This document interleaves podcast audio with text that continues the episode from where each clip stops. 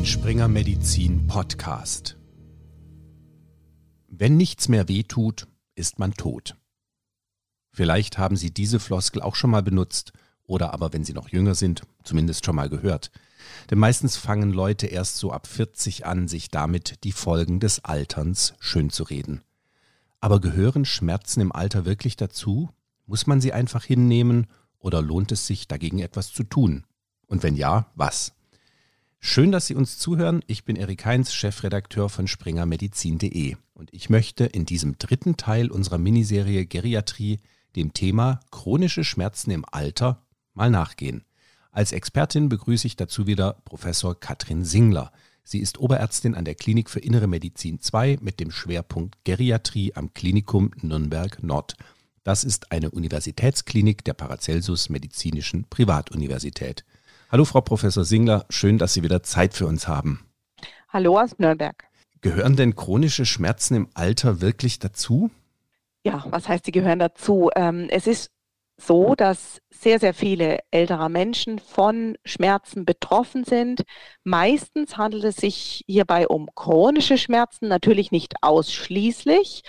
Und häufig ist es auch so, dass chronische Schmerzen zusätzlich durch einen Akutschmerz noch beeinflusst werden.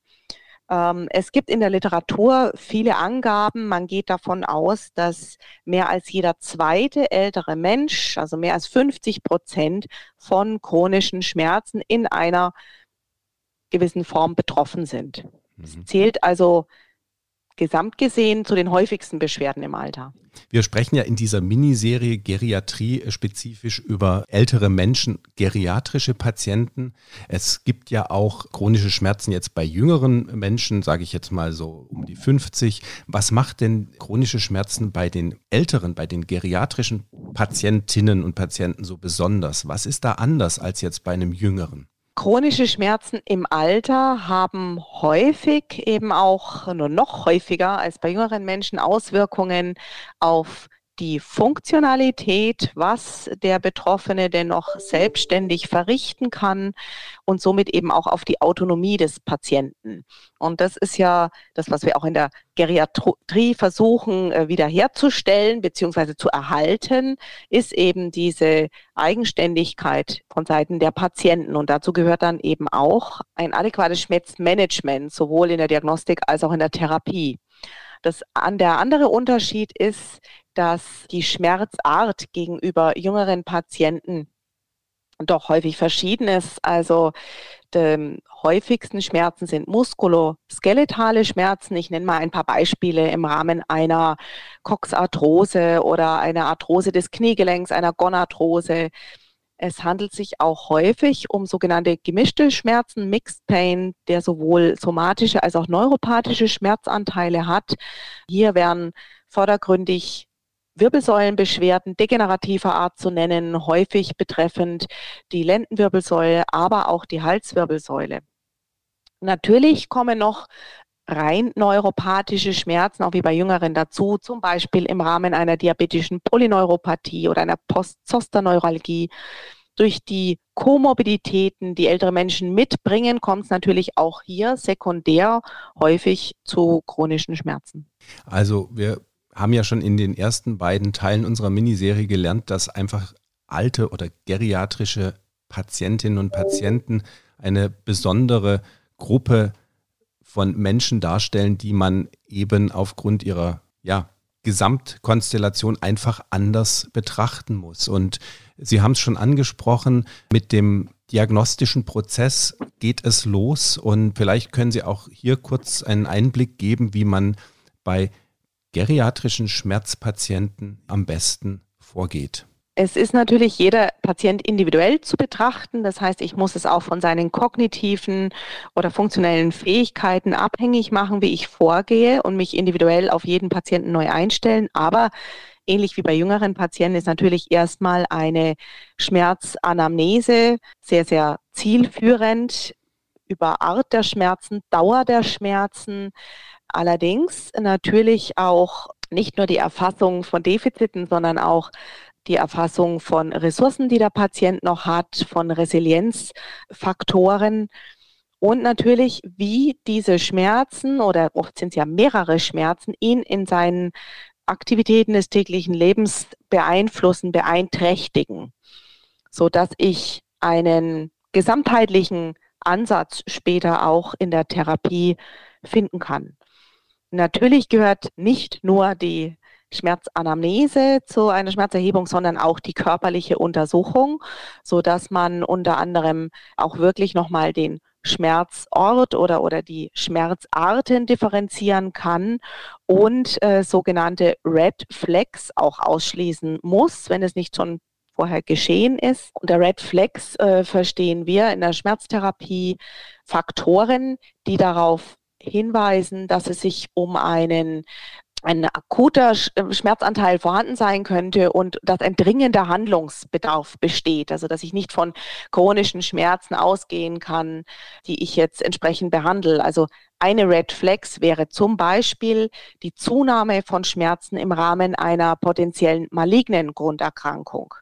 Dann Paresen, die auftreten, Sensibilitätsstörungen, die neu auftreten auch ein Delir, über das wir ja schon gesprochen haben, wäre eine sogenannte Red Flag oder ein ungewollter Gewichtsverlauf. Mhm. Auch ich habe vorhin schon über die Aktivitäten des täglichen Lebens gesprochen. Wenn die rasch progredient abnehmen. Auch das wäre eigentlich eine Red Flag, wo man näher nachschauen sollte, ob es sich nicht um einen akuten Prozess handelt, der dahinter steht und der dringend behandelt werden muss. Fieber natürlich, auch wie bei Jüngeren, erhöhte Entzündungsparameter oder auch die Einnahme einer immunsuppressiven Therapie sollten auch einen hellhörig werden lassen. Und hier gilt es erstmal, bestimmte Dinge wie zum Beispiel eine Infektion eines Gelenkes auszuschließen, bevor man ähm, den Patienten auf chronische Schmerzen hin behandelt. Also man muss einen wirklich 360-Grad-Blick mitbringen, wenn man sich solche Menschen anschaut. Gibt es denn noch Unterstützung im Kontext Assessment, die einem hier eine strukturierte Erhebung des Status quo erleichtern? Können Sie uns da was empfehlen? Auch hier muss man wieder individuell auf den Patienten eingehen. Äh, zum einen gibt es Instrumente zur Selbsteinschätzung der Schmerzstärke. Und dann gibt es aber auch Instrumente zur Fremdbeobachtung. Wenn der Patient eine Selbsteinschätzung abgeben kann, was in den meisten Fällen der Fall ist, also auch bei kognitiv leichtgradig eingeschränkten Patienten problemlos möglich ist, dann äh, raten wir zur Nutzung einer sogenannten Rating-Skala. Also es gibt die verbale Rating-Skala, die ich sehr bevorzuge, wo der Patient, je nachdem, wie viele Abstufungen sie vorsieht, zwischen vier oder fünf Abstufungen von gar keinem Schmerz bis zu stärksten vorstellbaren Schmerz ähm, seinen Schmerz einordnen kann. Das ist natürlich in der Behandlung von chronischen Schmerzen, wenn die denn mal diagnostiziert sind, nicht so, dass wir das ständig erheben, um auch nicht den Patienten auf das Thema Schmerz zu fokussieren, aber auch zu einer erstmal einer Grundeinschätzung zu kommen und vor allem auch im Akutschmerzbereich ist es eigentlich unerlässlich. Wenn ich chronische Schmerzen umfangreicher erfassen möchte, gibt es zwei ähm, Assessment Screening-Instrumente, auch Selbsteinschätzungsinstrumente, die ich ja sehr empfehlen kann und die auch von der Deutschen Schmerzgesellschaft empfohlen werden. Das ist die Brief Pain Inventory in ihrer Short-Form oder das Geriatric Pain Measure. Die sind beide äh, frei downloadbar und geben einfach einen umfangreicheren Einblick, also wo auch nochmal gefragt wird, wo diese Schmerzen sind, wie sie den Alltag beeinträchtigen. Das ist dann schon eine Schmerzerfassung. Ist es dem Patienten nicht mehr möglich, selbst Auskünfte über seinen Schmerz zu geben, gibt es Fremdbeobachtungsskalen. Dort gibt es etliche, die auch von der Deutschen Schmerzgesellschaft empfohlene ist die BEST. Äh, BEST steht für Beurteilung von Schmerzen bei Demenz, ist auch recht ähm, kurzzeitig zu erheben, dauert circa zwei Minuten. Es geht um eine Beobachtungsphase, wo ich den Ausdruck des Patienten, eventuelle Abwehrreaktionen, sein Verhalten beurteile und danach zu einem Schmerzscore komme. Wichtig bei all diesen Erhebungen ist eigentlich auch nicht nur der isolierte Schmerzscore, sondern der Verlauf dieser Schmerzen. Also wenn ich dann ein, eine Anwendung oder eine medikamentöse Therapie eingeleitet habe, wie verhält er sich im zeitlichen Verlauf? Also keine Einmalbeobachtung. Jetzt haben Sie selber schon so ein bisschen die Überleitung gemacht zum Therapieblock in diesem Podcast. Man spricht ja heute immer im Rahmen der Schmerztherapie von einer multimodalen Schmerztherapie, also einer Komponentenschmerztherapie, die zum Beispiel psychotherapeutische Aspekte enthält, nicht medikamentöse oder dann eben auch medikamentöse Therapien. Vielleicht fangen wir mal bei den nicht medikamentösen an, beziehungsweise bei psychotherapeutischen Ansätzen. Wie sinnvoll ist das denn bei alten Patienten, die vielleicht nicht mehr so zugänglich sind aufgrund einer Einschränkungen in Bezug auf Demenz oder eben auch generell, weil sie im Leben einfach in einer Phase sind, wo man da nicht mehr so offen vielleicht für ist. Ist das sinnvoll oder doch dann eher zu schwierig? Also es ist äh, durchaus sinnvoll, weil bei chronischen Schmerzen legen wir ja ein biopsychosoziales Modell zugrunde. Also es ist ja eben nicht nur der somatische Schmerz, der da wirkt oder den Schmerz verstärkt. Und genau so muss ich ihn eigentlich auch behandeln, sonst behandle ich ja immer nur einen Teil dieses Schmerzes. Das legt sich auch im Therapiemanagement nieder. Und es ist natürlich, wie Sie schon auch gesagt haben, individuell zu sehen, was geht, was geht nicht. Aber von den nicht medikamentösen Therapieverfahren sind äh, durchaus sehr viele bei geriatrischen Patienten anwendbar. Also natürlich auch die psychotherapeutischen Verfahren, Entspannungstechniken, aber auch eine Depressionsbehandlung gehört ja auch dazu. Aber ganz wichtig aus meiner Sicht oder was wir jetzt in der Tagesklinik, in der ich arbeite, auch eben durchführen, sind physiotherapeutische Anwendungen, ergotherapeutische Anwendungen, Massagen, künstlerische Therapien. Und was man nicht vergessen darf, das ist, denke ich, different zu jüngeren Patienten, eine soziale Beratung gehört bei uns zu einem nicht medikamentösen Schmerzmanagement dazu weil häufig sind das auch Faktoren, die den Schmerz verstärken. Wie kann ich eine Pflegeeinstufung bekommen? Äh, kann ich Unterstützung in Anspruch nehmen? Wie komme ich dazu, Unterstützung, ja, Hilfsdienste zu bekommen oder auch eine Beratung zu rehabilitativen Maßnahmen? Alles das fällt bei uns unter soziale Beratung und wird von den Patienten immer äh, sehr gerne und auch sehr effektiv angenommen.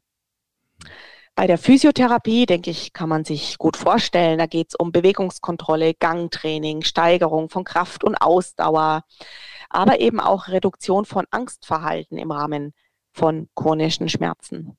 Und von ergotherapeutischer Seite ist natürlich der Fokus die Verbesserung der Teilnahme am Alltag oder auch eine Hilfsmittelberatung durchzuführen. Alles dies geht auch mit Patienten mit einer Demenz. Auch psychotherapeutische Verfahren können adaptiert bei Patienten mit einer Demenz angewendet werden. Es hängt natürlich immer sehr davon ab, wie weit fortgeschritten die Demenz ist.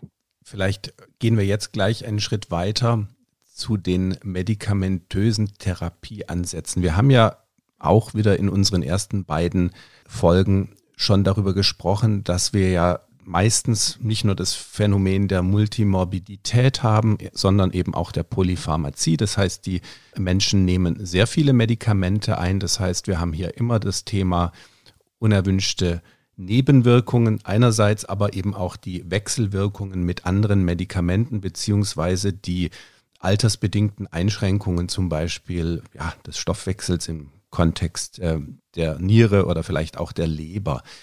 Wie schätzen Sie das ein, beziehungsweise wie nähern Sie sich dann einer Therapie, einer medikamentösen Therapie für Patienten im hohen Alter? Natürlich haben wir die restliche Medikation im Blick, die durch, äh, sich durch die meist vorhandene äh, Multimorbidität ergibt. Es geht primär mal auch darum, die Komorbidität selber noch mit äh, zu betrachten. Ich nehme jetzt einfach mal als Beispiel die Niereninsuffizienz, weil die einfach im Alter sehr, sehr häufig ist, dass man hier Dosisadaptationen ähm, durchführt, beziehungsweise sich auch gezielt vielleicht für ein Medikament äh, oder gegen ein Medikament auch ähm, entscheidet. Prinzipiell kommt es natürlich auch auf die Art des Schmerzes an, was ich einsetzen würde und auf die Stärke des vorhandenen Schmerzes. Bei den Nicht-Opioid-Analgetika ist es so, dass eins der häufigsten verordneten Medikamente von unserer Seite aus das hm, Novaminsulfon Metamizol ist. Ähm, das hat relativ wenige Interaktionen, sollte bei einer längerfristigen Gabe auf zwei bis drei Gramm täglich reduziert werden.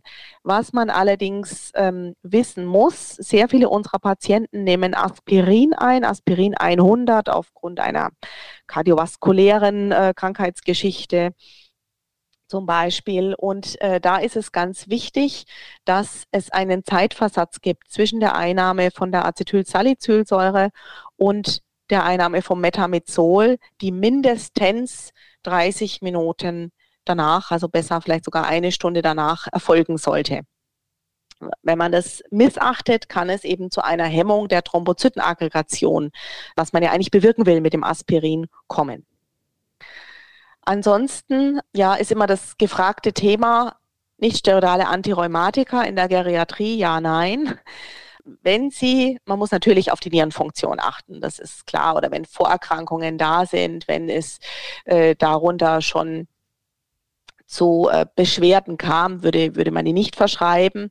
Ansonsten ist es so, dass man halt wissen muss, dass nicht-steroidale Antirheumatika bei zusätzlichen Risikofaktoren, wie zum Beispiel auch einer Dehydratation oder ähm, einer Hyponatriämie, noch toxischer wirken. Wir wenden sie an, allerdings immer kurzfristig und bei spezifischen Fragesäulen. Also wenn wirklich der antiphlogistische ja, Benefit im Vordergrund steht, auch dort kann man sich überlegen, ob man vielleicht mit einem Cortisonpräparat kurzzeitig, Prednisolon, auch denselben Effekt erzielen könnte. Ansonsten als längerfristige Einnahme NSARs bei Patienten, vor allem auch noch mit Niereninsuffizienz, sind kontraindiziert. Jetzt würde sich ja normalerweise ein Arzt oder eine Ärztin bei der Schmerztherapie am WHO-Stufenschema orientieren. Sie haben jetzt schon ein paar Einschränkungen genannt, die man bei geriatrischen Patienten betrachten muss und vielleicht auch besonders dann die Reihenfolge, die jetzt so durch das WHO-Schema vorgegeben würde, etwas durcheinander bringt. Gibt es denn da noch Anhaltspunkte, wo man nachsehen kann, welche Empfehlungen ausgesprochen sind eben für die geriatrischen Patienten? Ja, also ich habe jetzt einfach ein paar Einzelbeispiele gegeben. Es ist natürlich so, dass das WHO-Stufenschema die Grundlage darstellt. Also es gibt den Rahmen grob vor.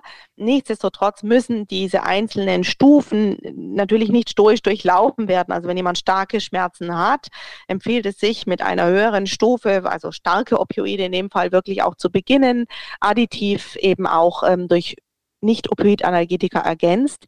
Wir in der Geriatrie nehmen zusätzlich äh, gerne auch nochmal die Forta-Liste, äh, ziehen die auch mit zur Rande. Die Forta-Liste unterstützt sie bei der Medikamentenauswahl. Also sie listet ähm, viele, viele Wirkstoffe äh, auf, auch neuere Wirkstoffe, die auf den Markt gekommen sind, die im Alter nicht verordnet werden sollen oder die eigentlich auch empfohlen werden, sie gegenüber anderen Produkten zu nehmen. Die Vorteilliste ist von der Universität Heidelberg entwickelt worden, von der klinischen Pharmakologie, ist auch frei verfügbar, auch als App verfügbar. Somit kann sie auch Bettzeit angewendet werden. Und sie gibt eben vor, dass zum Beispiel die Gabe von Paracetamol wäre Vortragklassifikation A. Das A äh, steht für quasi unverzichtbar. Es geht von A bis D.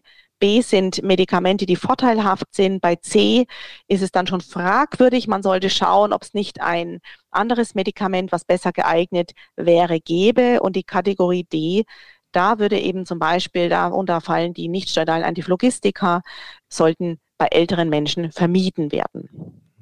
Sie haben jetzt auch schon die Opioide angesprochen. Da gibt es ja durchaus vielleicht sogar in der Breite Vorbehalte, die bei alten Patienten einzusetzen. Da ist erstmal die Frage, warum ist das so? Und die zweite Anschlussfrage wäre dann, Sie haben ja schon gesagt, Sie setzen sie ein, welche Wirkstoffe Sie dann einsetzen. Es gibt ja zum einen natürlich das klassische Morphin, aber dann auch die äh, Derivate und vor allem eben auch die nicht BTM-pflichtigen Rezepturen Tramadol und Tilidin. Vielleicht können Sie das für uns noch ein bisschen einordnen. Also zusammenfassend würde ich sagen, dass starke Opioide bei geriatrischen Patienten einen festen Stellenwert in der Therapie haben. Natürlich gibt es viele Vorbehalte seitens der Behandler, weil das ist auch äh, bekannt, dass Opioide das Delirrisiko ähm, steigern, auch das Sturzrisiko steigern können, vor allem eben in Phasen, wo sie neu eingesetzt werden oder es zu einer Dosissteigerung kommt. Es sind aber eigentlich häufig gar nicht die Behandler, sondern die Patienten, die oft Vorbehalte gegen eine Opioidtherapie haben, im Sinne von Angst vor Abhängigkeit, vor eben starken Medikamenten. Und so muss eigentlich immer beim Einsatz eines starken Opioids vorher ein ausführliches Gespräch über Vor- und Nachteile stattfinden, um auch Ängste von Seiten des Patienten ähm, abbauen zu können. Und auch sollte man äh, diese Ängste oder auch Ängste vor kognitiven Beeinträchtigungen aktiv ansprechen als Behandler. Und somit kann man eigentlich schon eine recht gute Compliance erwirken. Der Grundsatz ist wie so oft in der Geriatrie, start slow, go slow. Man braucht einfach Zeit für eine gute Schmerzeinstellung. Und genau wie bei Jüngeren auch, sollte daran gedacht werden, dass man zu Beginn der Behandlung ein Antiemetikum dazu gibt und natürlich das Laxam für die gesamte Dauer der Opioidtherapie. Da ja häufig eine Obstipation auch schon von vornherein besteht und ein Opioid das Ganze auch noch verstärkt.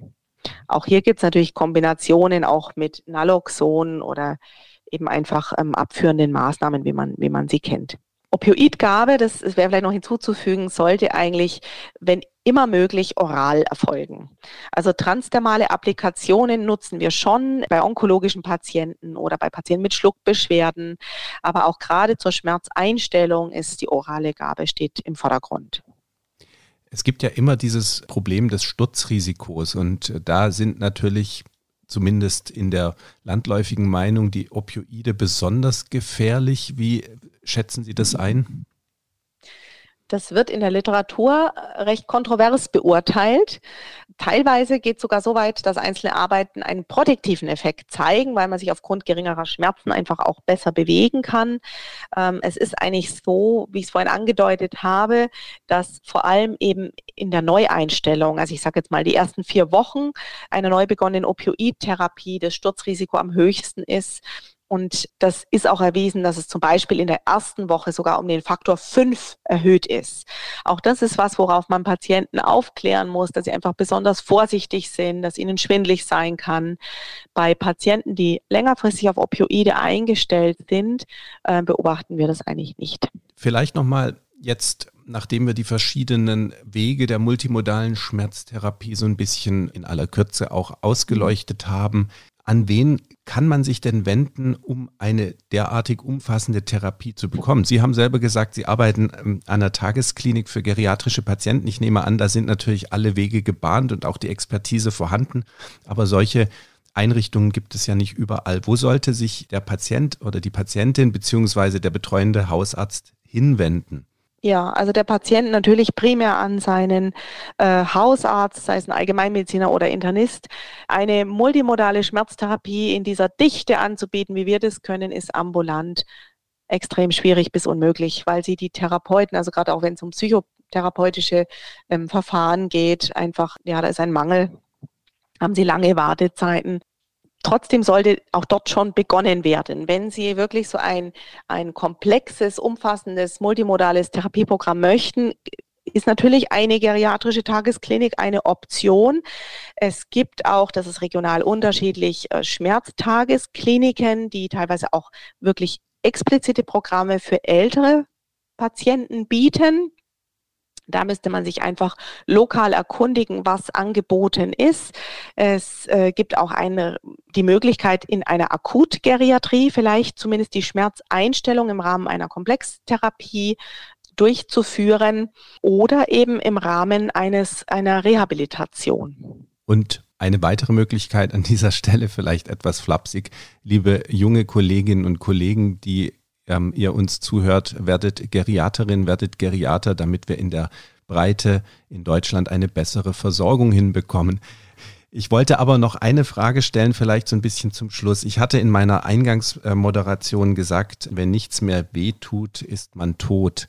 Ähm, wie ist das denn hier? Also Stichwort Erwartungsmanagement. Ist die Schmerzfreiheit überhaupt zu erreichen oder worum geht es tatsächlich? Das wäre natürlich ein, ein hohes Ziel, aber das ist nicht unser Ziel. Also in, in fast allen Fällen, auch nicht der Patienten, muss man sagen.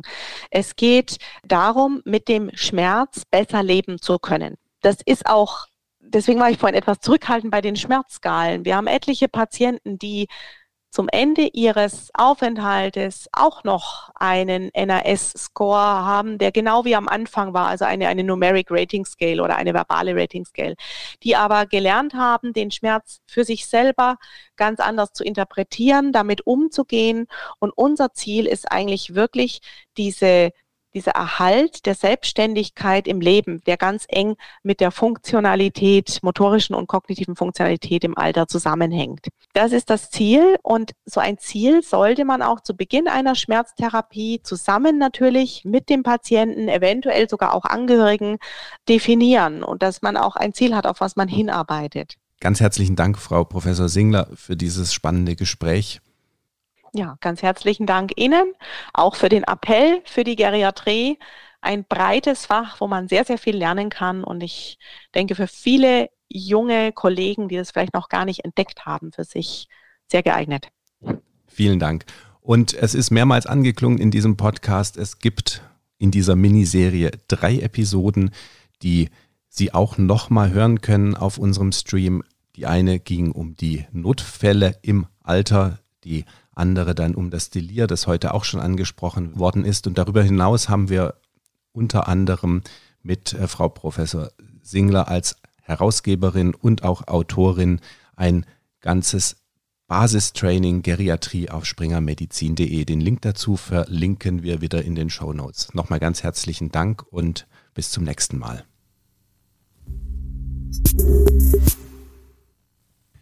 Die in diesem Podcast vermittelten Inhalte unterliegen dem wissenschaftlichen Wandel des Faches und erheben nicht den Anspruch auf Vollständigkeit. Sie können weder als Grundlage für eine Diagnosestellung noch für den Beginn, die Änderung oder die Beendigung der Therapie einer Erkrankung herangezogen werden. Sie ersetzen in keinem Fall eine persönliche ärztliche Beratung.